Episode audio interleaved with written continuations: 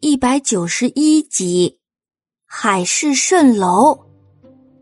特特从沙丘边滚落下去，珍珍和爱一下子就清醒了，但是他们已经没有力气去追特特了。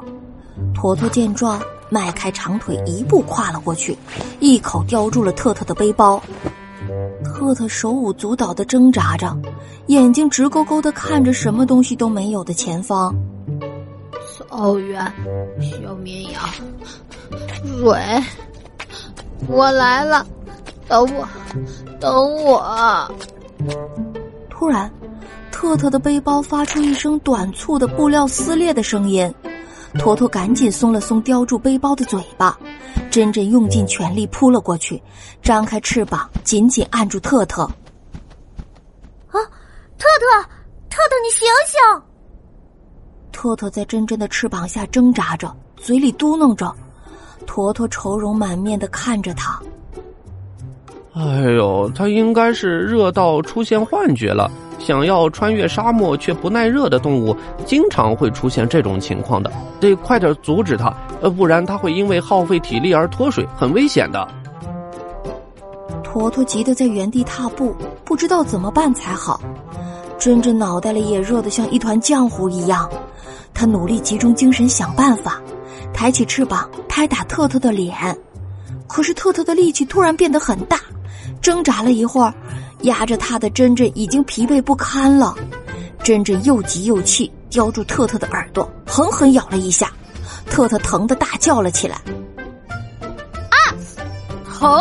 我的耳朵！”然后一把推开了珍珍。爱在珍珍的背包里都被晃晕了。特特这一推啊，让他直接从背包里甩出来了。他在沙丘上咕噜噜滚了两圈，眼冒金星，晃晃脑袋爬起来。我我也被热出幻觉了吗？珍珍撑着身子坐起来，看到特特的眼神已经不再那么直勾勾了，赶紧问：“啊，特特，你怎么样了？”哎呀，疼死了！珍，你掐的太呀！草原呢？小绵羊呢？城堡呢？